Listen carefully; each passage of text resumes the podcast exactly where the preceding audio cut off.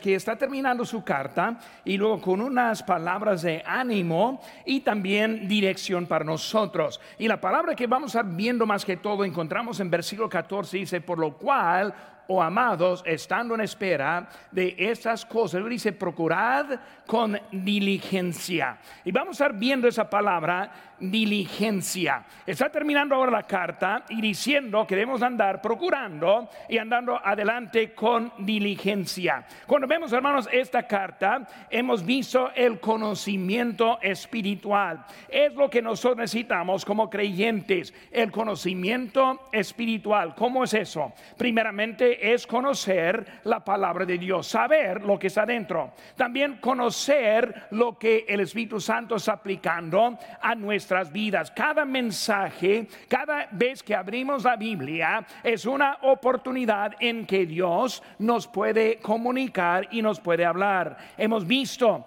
creciendo en ese conocimiento. También estar despiertos. Es una palabra que yo usé muy frecuentemente con mis hijos cuando eran chicos en la casa Hijo, despiértate. Eh, hijo, es escucha, porque muchas veces andan dormidos, estamos andando en la casa, pero ni ojos abiertos. Necesitamos aprender cómo despertarnos y estar atento de lo que Dios está haciendo. Y los falsos maestros empezó a hablar acerca de que hay los que están enseñando doctrina falsa y esos falsos maestros eran hombres malos que enseñaba una libertad falsa, o sea, libertinaje que hacer lo que gusten y todo es aceptable a Dios. Hermanos, es herejía que hemos visto en eso. Y luego la semana pasada, cómo responder a los que burlan, los burladores. Y estamos viendo un poco en eso. Ahora terminando con lo que es la diligencia, la diligencia. Hermanos, el,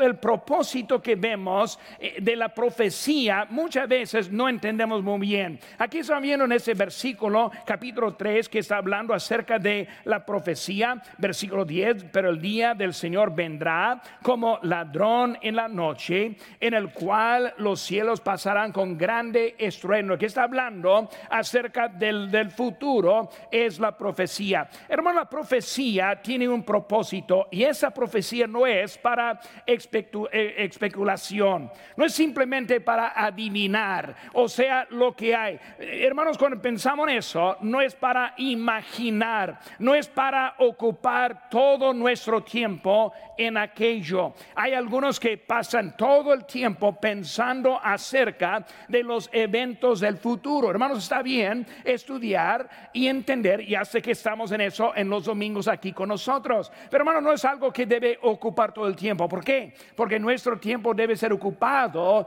en la obediencia y no simplemente sabiendo lo que va a venir. Hermanos, la palabra cada vez que vemos ahí es esperando y también vemos apresurándonos, en versículo 12, apresurándonos esperando. Hermanos, es un sentido de que está por venir la venida del Señor Jesucristo. Cuando nosotros entendamos que puede ser en cualquier momento, nosotros estamos más despiertos para ser obedientes con nuestra vida. En el sentido, hermanos, de que nosotros sabemos que viene.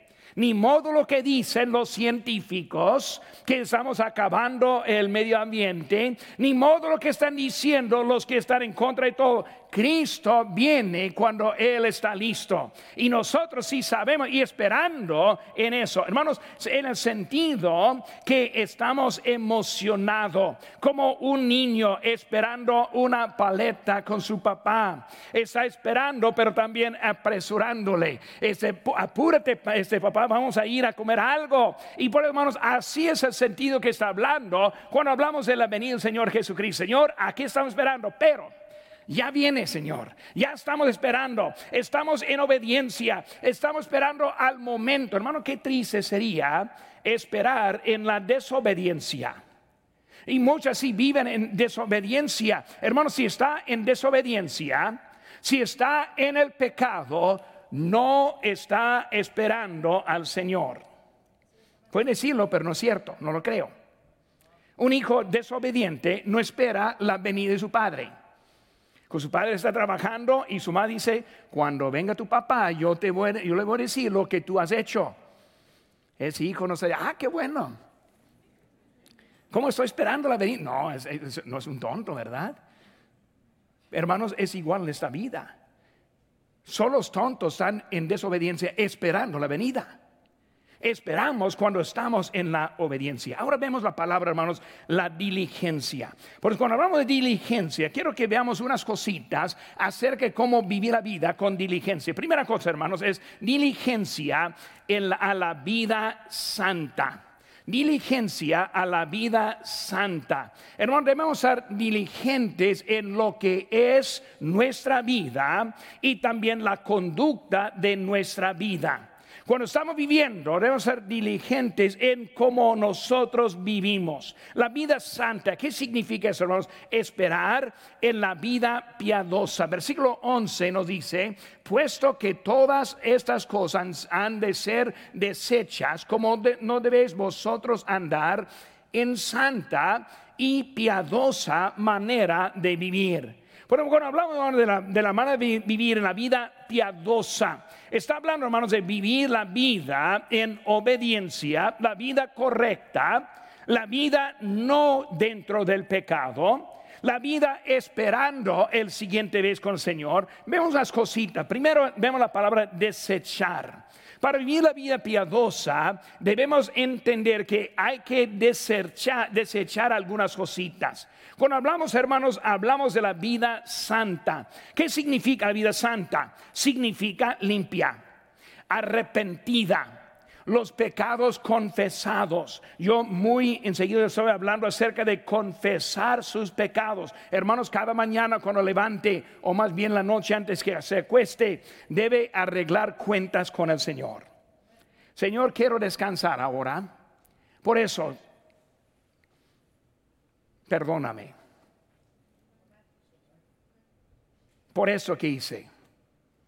Por eso que no hice. Por eso que pensé. Por enojarme. Por no perdonar. Algunos que deben pasar tiempo en eso. Señor, perdóname.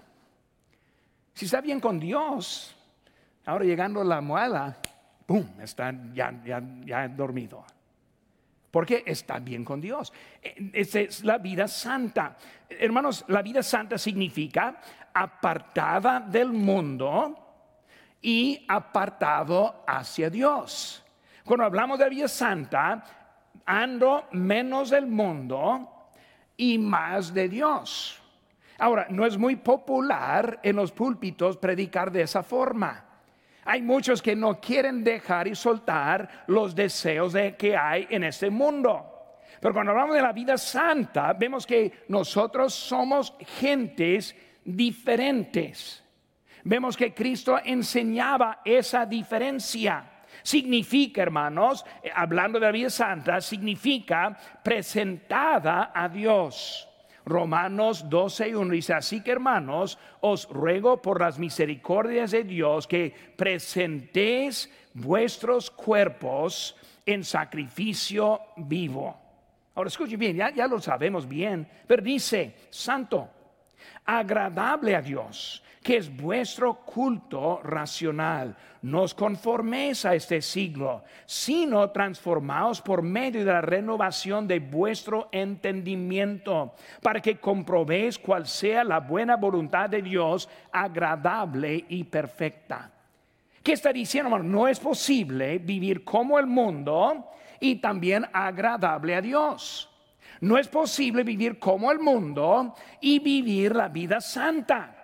Por eso cuando vamos, hermanos, desechar, ¿qué vamos a desechar? Tres cositas que quiero que veamos que debemos estar desechando. Primera cosa, hermanos, debemos desechar el pecado desechar el pecado. Romanos 13, versículo 12. E, si tiene lugar, hermanos, ahora vamos a buscar allí juntos. Romanos capítulo 13, versículo número 12. Busquen conmigo, hermanos, rápidamente. Aquí están viendo un poco la Biblia. Vamos a sacudir el polvo, un polvo un poquito y estrenar, usar la Biblia un poquito. Romanos capítulo 13, versículo 12 dice, la noche está avanzada y se acerca el día. Desechemos pues las obras de las tinieblas y vistámonos las armas de la luz. Desechar.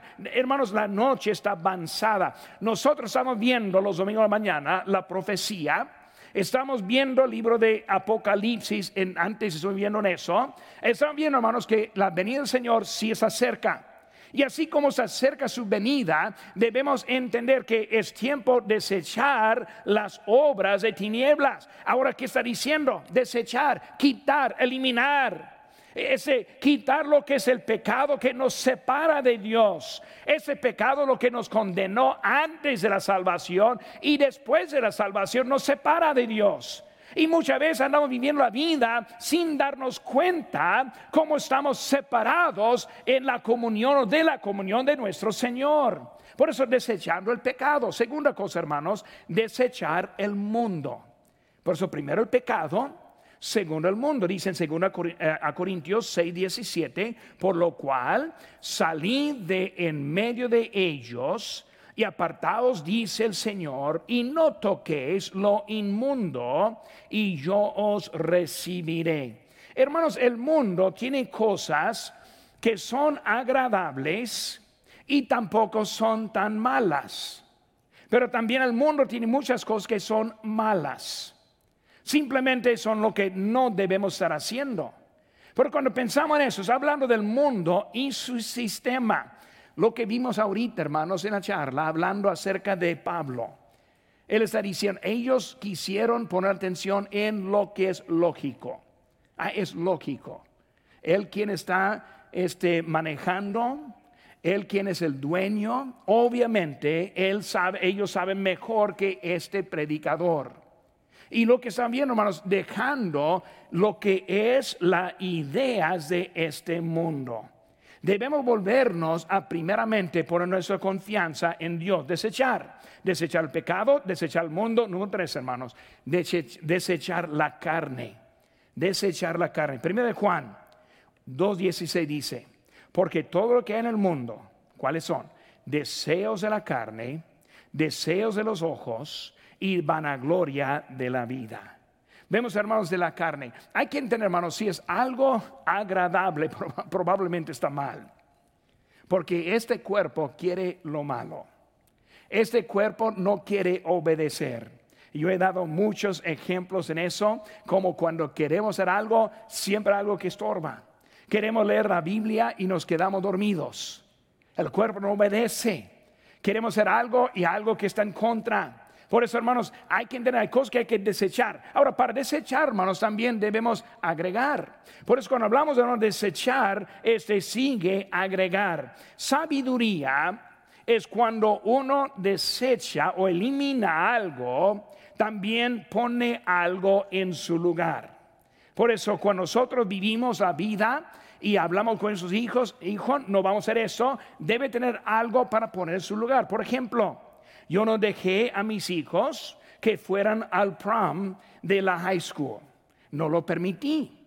Y por eso tuvimos actividades como iglesia en vez de hacer esa actividad del mundo. Ejemplo, no tenemos, no, no, tenemos, no vamos a las quinceañeras del mundo. No lo hacemos. Yo sé que varios lo hacen, no lo hacemos. ¿Por qué? Porque en esas quinceañeras hay licor, hay muchas cosas malas que están saliendo. Una vez alguien me invitó a una quinceañera del mundo y dije, yo nomás voy a ir si no va a haber nada. Empecé la lista. Y me dijo, pero pastor, si alguien trae el licor, yo no le puedo decir nada. Bueno, entonces yo no voy. Es por eso que no vamos. Tenemos un ambiente que es una quinceañera aquí en la iglesia, que honra a Dios en lo que es el sistema. Por eso, hermanos, quitando, pero también poniendo algo en su, en su, eh, en su lugar. En vez de hacer el día de campo el sábado a la mañana, yo siempre con mis hijos quise hacer un evento en las mañanas sábados. Vamos a ir a tocar puertas, ganar almas y después vamos a ir a comer juntos, hacer algo juntos, hacer como una familia y hacer algo agradable en ese tiempo. Hermanos, podemos hacer memorias buenas si tenemos sabiduría en la forma en que lo hacemos. Por eso, hermanos, lo que debemos aprender es que eliminamos cosas pero también ponemos otras cosas en su lugar. Por eso, hermanos, este, hablando de eso, vemos que no podemos agregar a menos que desechemos primero. Si no estamos eliminando, no podemos agregar. ¿Por qué? Porque no hay lugar para las dos cosas. Por eso cuando hablamos, hermanos, de eso, por ejemplo, salvación. No podemos ser salvos menos que lleguemos arrepentidos. Dios no comparte su gloria con ninguno. Él no va a acomodarse a nuestras ideas. Uh, es algo interesante. Como cuántas veces acomodamos a Dios a lo que nosotros queremos hacer. Queremos agregar a Dios a nuestras ideas, a nuestros planes, a nuestros lo que nosotros vamos a hacer. Pero vemos, hermano, necesitamos e, ese arrepentimiento, servicio. ¿Qué dice la Biblia en Lucas 14, 26? Aborrece a su padre y madre y mujer e hijos, hermanos y hermanas y aún también su propia vida, no puede ser mi discípulo. Qué interesante. Aborrecer, ahora tengo mandato aborrecer a mi esposa. No, no está diciendo eso. No tiene permiso. Pero está diciendo, hermanos, que nuestro amor y lealtad a Dios es tan inmenso, tan grande, tan cerca, que lo que sigue parece como si, si estuviera aborreciendo. Dios está en primer lugar. Está hablando, hermanos, de agregar. Agregar, hermanos, la santa, piadosa y la manera de vivir. Por eso, hermanos, vemos ahora este, hablando acerca de, de, de, desear agregar. ¿Qué debemos agregar, hermanos? Vemos ahora esperar. Versículo 12 en nuestro texto. Volvemos rápidamente, hermanos, segundo de Pedro, de este capítulo 3, versículo 12 dice, esperando y apresurándoos para la venida del día del Señor, en el cual los cielos encendiéndose, etc. Ahora, vemos hermanos, esperar. Por eso en esperar, primeramente esperando, esperando con anticipación, esperando con esperanza. Eh, con gozo para tener la vida santa delante de Dios. Eh, hermanos, la verdad es, la vida agradable a Dios es una vida tremenda es una vida buena. Cuando yo veo la vida que Dios me ha dado, cuando yo estoy pensando en mi pasado, cómo estoy motivado y animado por la vida que Dios me ha dado, no la cambiaría a ninguno. Yo veo los artistas en Hollywood y pienso, qué triste es esa vida. Viviendo así de esa forma, qué triste. Hermanos, cuando veo los, los deportistas, lo único que puedo pensar, qué triste. Yo hablé con un este, deportista de fútbol profesional que lo dejó para ser un predicador. Y nos platicando con él hace poco y luego hablando de su vida y cómo, lo, cómo la vio. Y él vio ese deporte como algo, algo muy feo comparando con lo que Dios está haciendo. Esperando y luego apresurar. Hermanos, e, e, significa esperar, pero con prisa. Esperar pero con algo que viene rápidamente, que viene muy pronto, apresurar. Es el tipo de, vida que vive, hermano, demuestra la esperanza que tiene. Nosotros con nuestra vida, con nuestra energía, con nuestra, pues lo que están planeando, todo demuestra todo lo que Dios quiere hacer con nosotros. Y por eso vemos, hermano, que Dios está mostrando con nosotros. Vemos también seguir en el inciso B, eh, esperar las promesas. Versículo 13 dice, pero nosotros esperamos según sus promesas, cielos nuevos y tierra nueva, en los cuales mora la justicia. Por eso vemos, hermanos, esperar las promesas. Primera cosa, el futuro. El mundo presenta, este, el mundo del presente eh, nos muestra algo que falta mucho en nuestras vidas. En el mundo, hermanos, que hay, hay mucha tristeza cada mañana prende las noticias para ver cuál balacera o cuál cosa está pasando, cuál protesta, cuál este, eh, lo que está pasando. Hermano, el, el mundo este, tiene mucha tristeza en general. Hay mucha persecución en contra de los creyentes en Cristo en este mundo del presente. Hermanos, el futuro es la esperanza del creyente. Como dije hace, hace un momento, yo estoy contento con esta vida que Dios me ha dado. Pero hermanos, en esta vida ni está mi mejor esperanza. ¿Qué dice la Biblia, hermanos, aquí en 1 Corintios 15, 19? Si en esta vida solamente esperamos en Cristo, somos los más dignos de conmiseración, conmiseración, conmiseración de todos los hombres. Hermano, cuando vemos ahora, aunque me gusta la vida que tengo, cuando la comparamos con la vida que viene, esa vida es increíble. Esta vida es nada con lo que Dios nos va a dar. La eternidad. Esta vida es temporal. Viene una mucho mejor que esta vida. Esta es la que, la que viene, es la que va a durar para siempre. Y luego vemos la palabra que sigue ahí, dice, con la justicia. Hermanos, la justicia es lo que busca el mundo. Pero ¿saben que hermanos? No la hayan.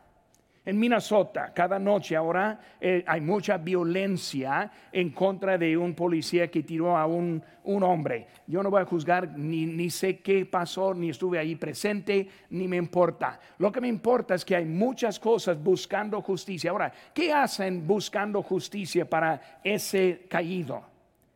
Roban tiendas, matan otros, violan a mujeres Ahora, en, nombre de justicia, hacen mucha injusticia.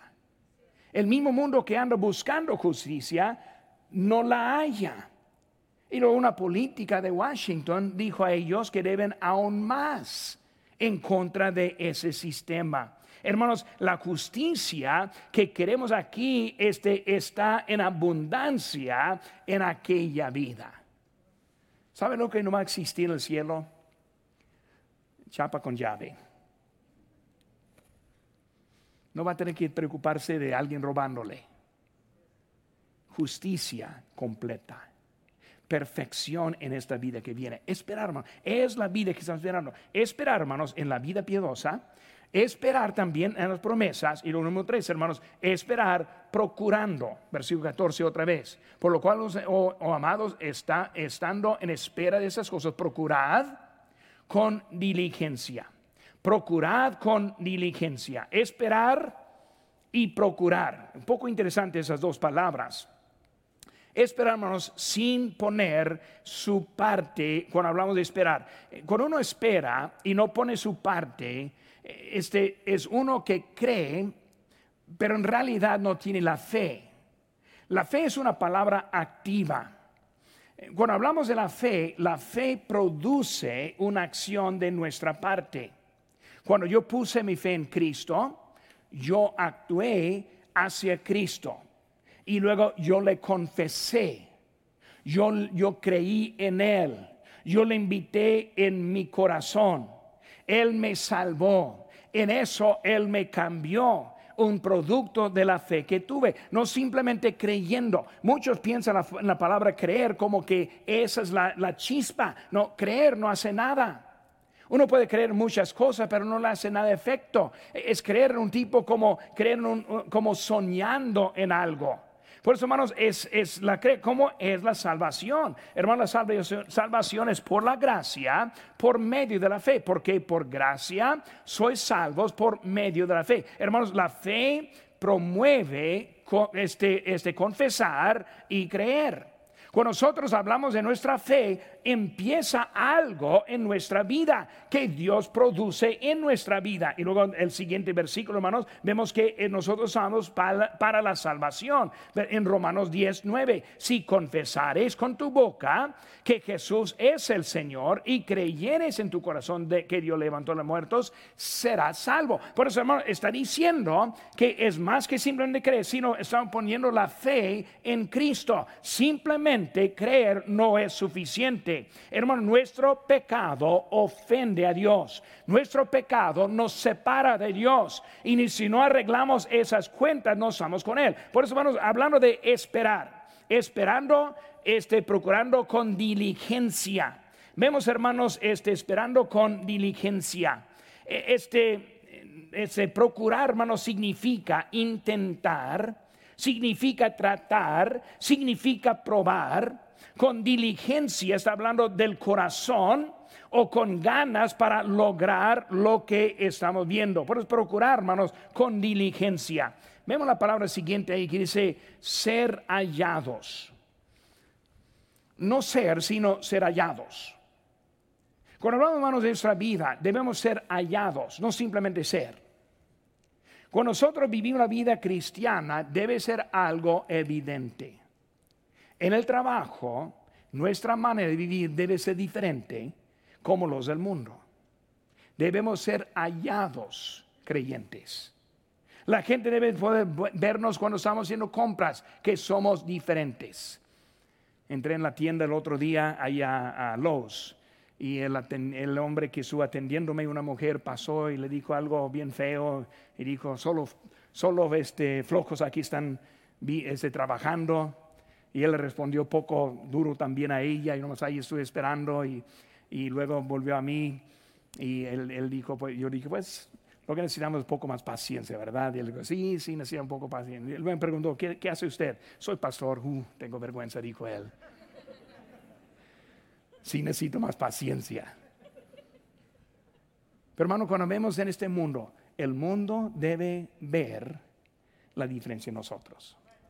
No le hablaba como esa señora, yo le hablaba con cortés, yo le esperaba, yo le testificaba. Él ya había oído de nuestra iglesia, hablamos de eso por un ratito. Pero hermano, lo que, lo que estoy diciendo es que nuestra vida ser diferente, aunque me enojan aunque la situación me molesta. Debo recordar que hay algo más importante que responder a esa persona.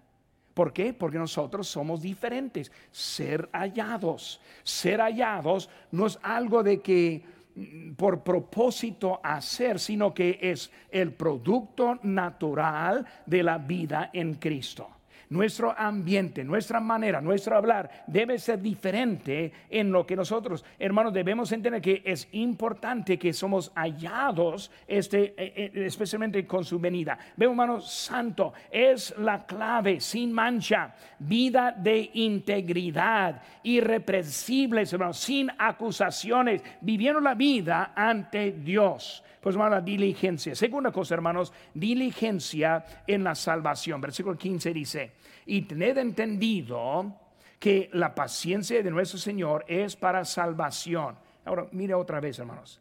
¿La paciencia de quién? ¿La paciencia de quién? Nuestro Señor. Es para salvación. Como también nuestro, eh, este amado hermano Pablo, según la sabiduría que le ha sido dada, os ha escrito. Hablando de la paciencia de Dios la paciencia del Señor. Hermanos, la paciencia para que otros sean salvos. Hay que recordar, era Dios que habló con Moisés. Moisés, al lado, y yo mato a todos. Y de ti voy a sacar ahora la, nación de nuevo. Y luego Moisés, Señor, eh, no vamos a tener buena fama si pasa eso. No van a creer que tú eres el Dios. Y vemos paciencia. ¿Saben que Dios quiere juzgar a todo pecado? Su paciencia nos ha dado otra oportunidad. Para los que en ese momento se siente convicción, están viviendo en pecado, en desobediencia, es la paciencia de Dios que le ha dado otra oportunidad. Si está aquí sin Cristo, en ese momento, Dios le quiere juzgar, pero su paciencia está dándole otra oportunidad. Pero no sea necio pensando que siempre va a haber otra oportunidad, porque llega el día en cuanto que se acabe la oportunidad. Va a ser el último día, la última este, este oportunidad. Estuve escuchando un predicador que dijo que cada vez que predicaba, que él quiso predicar entendiendo que puede ser la última predicación que va a predicar. Hermanos, este culto puede ser el último culto en que va a estar. Puede ser la, última vez que va a tener oportunidad responder a lo que él está diciendo. La paciencia es al momento, pero la paciencia no es comprometida para toda la vida. La paciencia, hermanos, dice en Romanos 10, 14, ¿cómo pues invocarán aquel en el cual que no han creído? ¿Y cómo creerán aquel de quien no han oído? ¿Y cómo irán sin haber quien les predique? ¿Y cómo predicarán si no fueran enviados? Como está escrito, cuán hermosos son los pies de los que anuncian la paz, de los que anuncian buenas nuevas. La paciencia de Dios es el que nos permite otra oportunidad. La paciencia de Dios es lo que nos permite escuchar hasta este mensaje en este momento. Dios su paciencia dándonos, hermanos, la paciencia para los que rehúsen ser salvos. Versículo 9, hermano, dice aquí en nuestra, nuestra Biblia, nuestro pasaje, según Pedro 3:9, el Señor no retarda su promesa, según algunos la tienen por tardanza, sino que es paciente para con nosotros, no queriendo que ninguno perezca, sino que todos procedan al arrepentimiento. Él está paciente, esperando a la persona que no quiere aceptar a Cristo. Quizás está alguien aquí en este momento esperando y pensando otro día. Él ahora está dándole esta oportunidad. La paciencia de Dios, hermanos, cuando vemos ahora su paciencia y cuando pensamos su paciencia en luz de omnisciencia, o lo que también es conocido como calvinismo. Muchas veces pensamos que Dios está manipulando todas las situaciones. No, Él es paciente, pero también es omnisciente. ¿Qué significa eso? Él está esperando, aunque Él sabe que usted no va a arrepentirse. Él es paciente, aunque Él sabe que usted no le va a recibir como su salvador personal. Él sabe quiénes van a ser salvos, pero es paciente. No hay ninguno que va a poder llegar ante Él en el gran trono blanco acusándole porque no tenía paciencia. Dios está mostrando paciencia para con nosotros en nuestra vida. Paciencia, hermano, en la salvación. La salvación es lo que tenemos. Tres textos rápidamente, hermanos. Dos. En Juan 6, 47 dice, de cierto, de cierto os digo, el que cree en mí, ahora dice, tiene vida eterna. E, es algo presente. Tenemos la vida eterna. Juan 3:36, el que en mí, el que cree en el Hijo tiene vida eterna. Pero el que rehúsa creer en el Hijo no verá la vida, sino que la ira de Dios está sobre él, todo presente. Cuando hablamos de salvación es algo que ya la tenemos. Si uno no está en Cristo, ya está en la condenación no está esperándola, está en la condenación. Nuestra, nuestra relación con Él está bien o está mal. ¿Vamos a pasar la eternidad o no la vamos a pasar con Él? Hermanos, es algo al momento. Si no, si hay alguien aquí que no ha aceptado a Cristo, alguien que está escuchando que no ha aceptado a Cristo, hay que entender. Ahora ya es enemigo de Él. No está esperando, ya es. Por eso es algo presente, pero también, hermanos, es algo que esperamos. De la ira. Dice, hermanos, en Romanos 5:9, pues mucho más estando ya justificada sangre, por él seremos salvos de la ira. Somos salvos en el presente, en este momento. Seremos salvos de la ira de Dios. Somos salvos en que estamos bien con Él, pero estamos en paciencia y cuando se acabe la paciencia, en la salvación somos salvos o seremos salvos de la ira de Dios. Todavía no vemos la ira de Dios, hermanos. Vemos la paciencia de Dios. Él está dando oportunidad. Alguien me dijo el otro día, hace, hace pocas semanas, no entiendo por qué Dios permite las cosas feas que suceden hoy en día, hermanos, por su paciencia. Sí, Él puede juzgarlo pero su paciencia está esperando.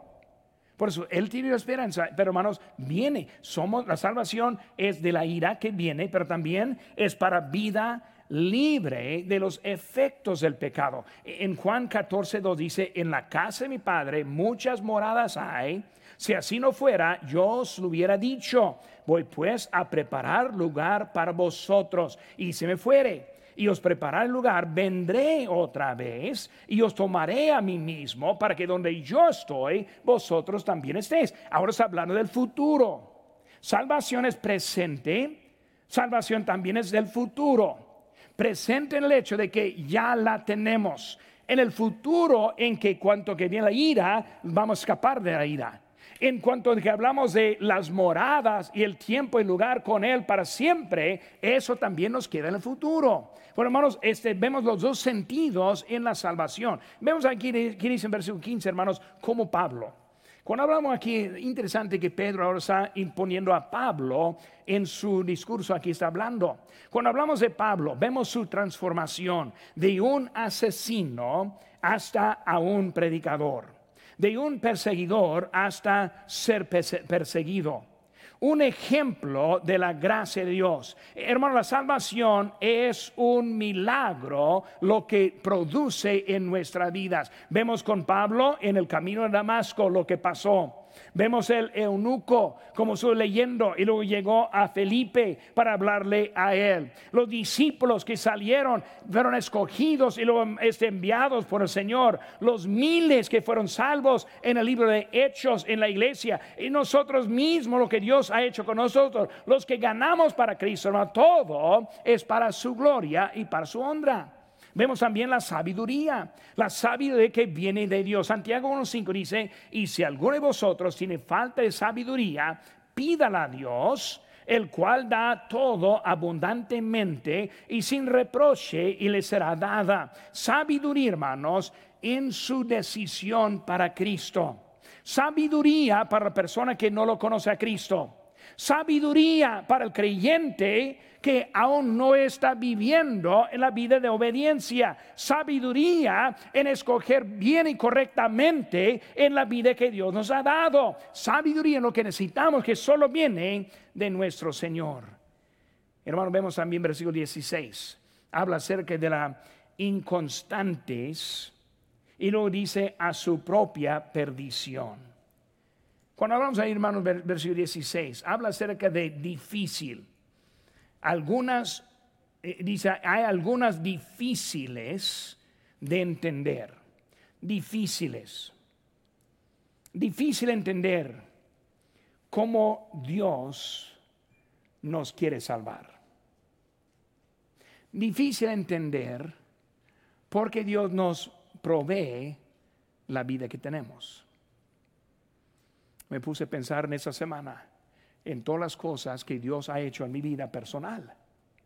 Difícil para mí entender cómo es que Dios escogió a un joven de 16 años de edad, ser un misionero, predicador, ir a los países, ver las gentes convertidas, cambiadas, iglesias iniciadas, ¿cómo es?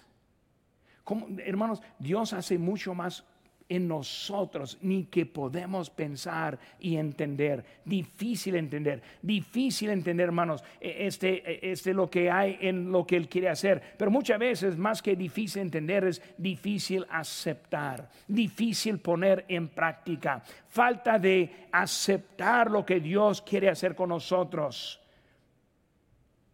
¿Cómo no podríamos aceptar a Cristo? Solo un necio no aceptaría a Cristo. Solo un tonto sin cabeza no aceptaría a Cristo. Vemos que es algo que, que vemos, hermanos, eh, eh, algo inconstante en su propia perdición, viendo hermanos la vida de Cristo, viendo sus milagros, viendo las vidas cambiadas como el que vimos de Pablo, viendo los testigos de Jesucristo, oyendo sus enseñanzas. Hermanos, cuando vemos todo lo que está haciendo, vemos que Dios está hablando, entendiendo y dándonos ese entendimiento. Da entendimiento de lo que Abraham dijo al hombre rico en Lucas 16 cuando dijo, mas Abraham le dijo, si no oyen a Moisés y a los profetas tampoco se persuadirán, aunque alguno se levantare de los muertos. Diciendo al hombre rico, si ellos no ponen la fe en esos profetas tampoco, aunque uno se resucite. Uno resucitó. Cristo y aún no lo cree. Uno que vive todavía y no lo creen. Hermanos, inconsistencia es un producto de la vida. Inconsistencia viene por torcer la palabra de Dios. Doctrinas erróneas vienen por torcer la palabra de Dios. Cualquier doctrina, hermanos, que hace menos obediente a Dios es una doctrina torcida. Vemos que muchos hoy en día, mucha doctrina que nos hace más lejos de Dios. Eso no viene de Dios. Siempre Dios nos quiere traer más cerca de Él. Una vida más santa, más arreglada, más obediente, más constante, más preocupación de, por los incrédulos que están alrededor, más para hacer las cosas de Dios. Es lo que Dios quiere de nuestras vidas diligencia en la vida santa, diligencia en la salvación. Últimamente, hermanos, diligencia en el conocimiento de nuestro Señor Jesucristo. Vemos, hermano, aquí en versículo 17. Así que vosotros, oh hermanos, sabiéndolo de antemano, guardaos, no sea arrastrados por el error de los inicuos, caigáis de vuestra firmeza. Pues vemos, hermano, diligencia en el conocimiento. ¿Para qué? Para ser guardados. Debemos controlar, hermanos, las influencias. Cuidado a quienes están escuchando. Como yo he dicho, el Internet está lleno de predicadores. No todos predican bien. Ah, tal vez son suaves para escuchar y muchas cosas interesantes. Cuidado, cuidado. Porque hay muchas palabras que están saliendo. Observar la vida antes de la enseñanza. ¿Saben una, razón, hermanos, que yo en mi, en mi personal estoy en contra de culto en línea? Ahora, soy a favor en el sentido de que cuando está enfermo, cuando no pueden estar, cuando está fuera, lejos, cuando algo pase, pues puede repetir y escuchar el mensaje. Está bien eso, hermanos. Pero cuando en línea es su iglesia, no está observando la vida del quien predica no conoce la persona. Y hermanos, hay una historia muy larga de los de la televisión que vivían una vida totalmente pagana, predicando suaves, los mensajes muy suaves. Hay que conocer. Hay que conocernos unos a otros para saber que está observando. Dice en 2 Timoteo 3:10, pero tú has seguido mi doctrina, y lo dice, conducta, propósito y fe diciendo Pablo a Timoteo, más que mis palabras, más que las cartas que yo escribí, tú has visto, observado mi propia vida. Por hermanos, él está diciendo lo que es importante, hay que controlar, controlar las influencias, controlar los pensamientos. El mandato que vemos en Filipenses 4:8, por lo demás, hermanos, todo lo que es verdadero, todo lo honesto, todo lo justo, todo lo puro, todo lo amable, todo lo que es buen, buen nombre, si hay virtud alguna, si algún digno de alabanza, en esto pensad. Hay que controlar de lo que está pensando. Todo comienza, hermanos, con los pensamientos. En Romanos 12, 1 dice así que, hermanos, os ruego por las misericordias de Dios que presentéis vuestros cuerpos en sacrificio vivo, santo, agradable, es que es vuestro culto racional. Controlar lo que está pasando. Y luego, hermanos, controlar no solo pensamientos, sino también controlar los hechos. Los hechos. Una frase que escuchamos muy enseguida Quise, pero no pude. Sí, pastor, yo quise venir, pero no pude. Muchas veces no podemos porque no queremos. Y nos echamos la culpa a otra cosa. Hay que controlar los hechos. Necesitamos, hermanos, este autodominio en nuestras vidas. El borracho necesita eliminar la habilidad de comprar, de cumplir con sus vicios. He hablado con varios borrachos en mi vida. Primera cosa, quita lo que puede ser para ser borracho. Da tu dinero a su esposa. Que ella compre lo que necesitas. Uh, yo soy hombre. Yo mando en mi casa. No, no, tú mandas nada. La botella te manda en todo. Hay manera, pero no quieren. Necesitamos aprender cómo tener autodominio. Siempre decimos mañana. No pasó, mañana. No, después de esta botella. Mañana empiezo la dieta. cuidado con eso, ¿verdad?